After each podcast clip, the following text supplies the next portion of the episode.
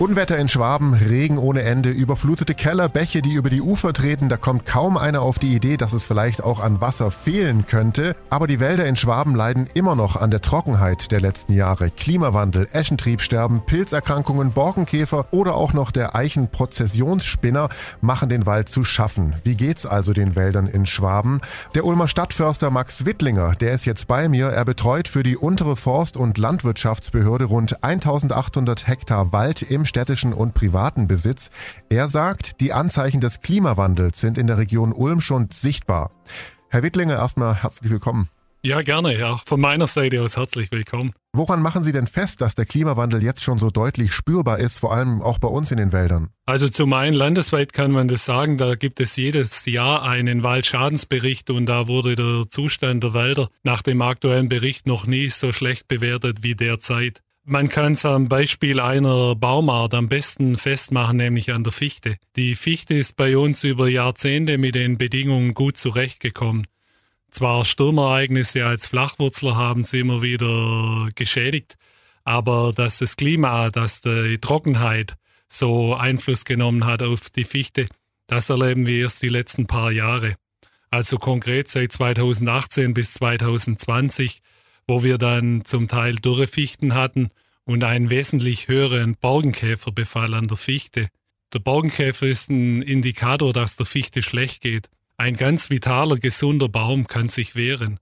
Der bildet Harztröpfchen, wenn sich der Käfer einbohren möchte, und der Käfer stirbt ab und der Fall ist sozusagen erledigt. Und man kann es auch noch an einem anderen Indikator festmachen, nämlich an der Benadelung. Eine Fichte hat normalerweise, wenn sie ganz gesund ist, sieben Nadeljahrgänge. Wenn wir unsere Fichten, vor allem die älteren Fichten anschauen, dann haben die nur noch zwei bis drei Nadeljahrgänge. Das heißt, die haben sich gegen die Trockenheit gewehrt, indem sie Nadeln abgeworfen haben und so nicht mehr so viel Wasser verbraucht haben. Nadeljahrgang heißt? Pro Jahr wird ein Nadeljahrgang gebildet. Man sieht es jetzt gerade wunderschön an den sattgrünen, frischen Fichtentrieben, die so hellgrün sind, das sind immer die Nadeln von einem Jahr. Nächstes Jahr kommt der nächste Trieb wieder und so bilden sich die ungefähr sieben Jahre. Und das, was acht Jahre alt ist, das äh, ist von innen raus, werden die Nadeln abgeworfen, sind dann dürre Zweige.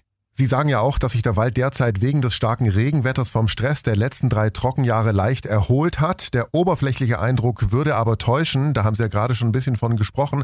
Was heißt denn das genau? Genau, der oberflächliche Eindruck täuscht, weil die Fichte zum Beispiel, was gerade das Beispiel war, eben sieben Jahre braucht oder sagen wir fünf bis sechs Jahre, bis sie die Nadeljahrgänge wieder ausgeglichen hat. Wie sieht denn das aus mit dem Boden? Das mit dem Wasser hat ja auch was mit dem Boden zu tun, oder? Das hat auch was mit dem Boden zu tun. Da muss man sagen, die Starkniederschläge, die ja für erhebliche Schäden insgesamt in der Landschaft gesorgt haben, die waren gut für den Wald. Den Waldboden muss man sich vorstellen wie einen Schwamm. Und der Vorteil ist der, dass der die starken Niederschläge, die in kurzer Zeit gefallen sind, aufnehmen konnte. Die sind nicht oberflächlich abgeflossen, sondern tatsächlich in den Boden reingegangen. Es gibt vom Helmholtz-Institut Internetseiten, wo man dann auch Bodentiefen bis zwei Meter anschauen kann, wie hoch da die Wassersättigung ist. Und da sind wir im Augenblick in einem weißen Bereich. Das heißt, die Sättigung bis zwei Meter Tiefe, was ja auch gut ist für die Waldbäume, weil da der Wurzelbereich eben ist und das Wasser hergeholt wird, ist im Augenblick voll mit Wasser gesättigt. Aber das wird nicht lange anhalten. Die Trockenzeit geht ja weiter. Da müssen wir abwarten, was die zukünftigen Jahre bringen. Ich sage mal, für dieses Jahr sind wir über dem Berg. Aber wie geschildert mit den Fichten, Nadeljahrgänge, da sind wir erst in drei, vier, fünf Jahren über dem Berg. Mit den ganzen Sachen, von denen wir jetzt sprechen, wie Eschentriebsterben, Pilzerkrankungen, Borkenkäfer oder auch diese Eichenprozessionsspinner, die ja schon eine ganze Weile für Probleme sorgen, zum Beispiel beim Eichenprozessionsspinner, schwieriges Wort, da ist ein ganzer Waldkindergarten verlegt worden. Wie geht man denn zukünftig mit solchen Herausforderungen um? Beziehungsweise was bedeutet gerade der Klimawandel für die Zukunft unserer Wälder? Stichwort Klimastabilität. Das ist natürlich ein komplexes Thema. Also zum einen passen sich die Wälder zum gewissen Grad an, vor allem dann, wenn sie sich selbst verjüngen. Aber in erster Linie werden wir das über, über unsere Waldbewirtschaftung steuern müssen. Das heißt, wir erkennen, die Fichte hat Probleme, die Buche bekommt Probleme, dass wir bei der Verjüngung mit anderen Baumarten arbeiten. Also zum Beispiel die Eiche verträgt die Trockenheit relativ gut, Spitzahorn, Winterlinde, also schon Baumarten, die bei uns bisher schon vorkommen. Und dann setzt man auch Baumarten ein, die bisher bei uns noch nicht so heimisch waren, beziehungsweise nicht in unserer Region, wie zum Beispiel Schwarznuss, Esskastanie, Elsbeere beim Laubholz oder bei den Nadelbaumarten arbeiten wir viel mit der Douglasie, die zum Beispiel, wo sie herkommt, in Nordamerika noch in trockeneren Gebieten vorkommt, wie die Bedingungen bei uns sind. Und eine Baumart, die auch noch gut mit der Trockenheit zurechtkommt als Nadelbaumart, ist die Lärche, weil sie eben auch tiefer wurzelt. Wird sich dann das Bild des Waldes in Zukunft arg ändern oder merken wir das, oder also ich als normaler Waldspaziergänger, werde ich da was bemerken? Also bei den Neuanpflanzungen wird man das schon sehen. Insgesamt geht der Prozess natürlich langsam. Also so schnell geht es nicht. Ich denke mal, äh, im normalen Spaziergänger, im normalen Waldbesucher wird es kaum auffallen. Das wird also so ein schleichender Wechsel wahrscheinlich. Das wird ein schleichender Wechsel. Halten Sie das für gut? Ist es gut, dass man da so hingeht oder hätten Sie es lieber irgendwie anders? Also ich finde unsere Vorgehensweise, wie sie auch von der Landesforstverwaltung vorgegeben wird, für richtig. Es gibt ja andere Seiten, die sagen, ich übertreibe es jetzt, man soll die Hände in den Schoß legen und die Natur walten lassen. Das halte ich für den absolut falschen Weg, denn unsere Forstwirtschaft produziert den nachwachsenden Rohstoff Holz, den wir in Deutschland nicht ausreichend äh, produzieren, sondern auf Importe angewiesen sind, aus Gegenden, die keine nachhaltige Forstwirtschaft betreiben. Und deshalb ist es schon allein aus diesem Grund wichtig, unsere Wälder zu pflegen und zu bewirtschaften und insgesamt natürlich auch stabil zu halten. Das sind dann waldbauliche Instrumente mit Durchforstung, wie stark ich meine Eingriffe führe. Das führt aber zu weit ins Detail.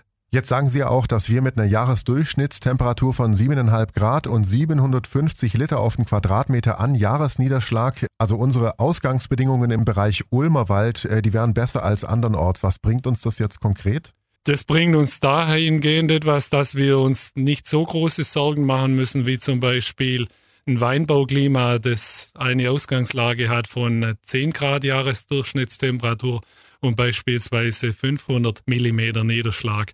Wenn es dort was prognostiziert wird und was wir ja noch als großes Ziel vor uns haben, nur um zwei Grad wärmer wird, dann sind wir in Vergleichsregionen, wie sie heute in Südfrankreich und Nordafrika herrschen, und da sieht der Wald natürlich ganz anders aus wie bei uns. Wenn wir jetzt diese Bedingungen bekommen, neuneinhalb Grad und etwas weniger Niederschlag, dann hat sich das Waldbild, über das wir vorher gesprochen haben, nicht so gravierend geändert und ich kann immer noch Holz produzieren. Das heißt, wir sind eigentlich noch ganz gut dran, oder? Wie geht's den Wäldern in Schwaben? Relativ gut noch?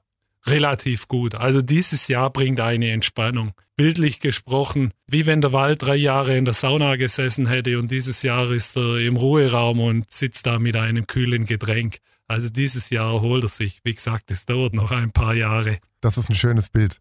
Was sagen Sie denn eigentlich zu denjenigen, die jetzt diesen Klimawandel per se leugnen oder behaupten, das wäre ein ganz normales Naturphänomen, das mit uns Menschen gar nichts zu tun hat? Was sagen Sie denn zu denen? Also Klimaerwärmung, denke ich, kann man nicht leugnen. Ich bin jetzt 56 Jahre alt und habe es erlebt, wie ich als Kind jeden Winter zum Schlittenfahren gegangen bin. Ich bin hier in der Region aufgewachsen. Oder zum Skikurs ins Allgäu.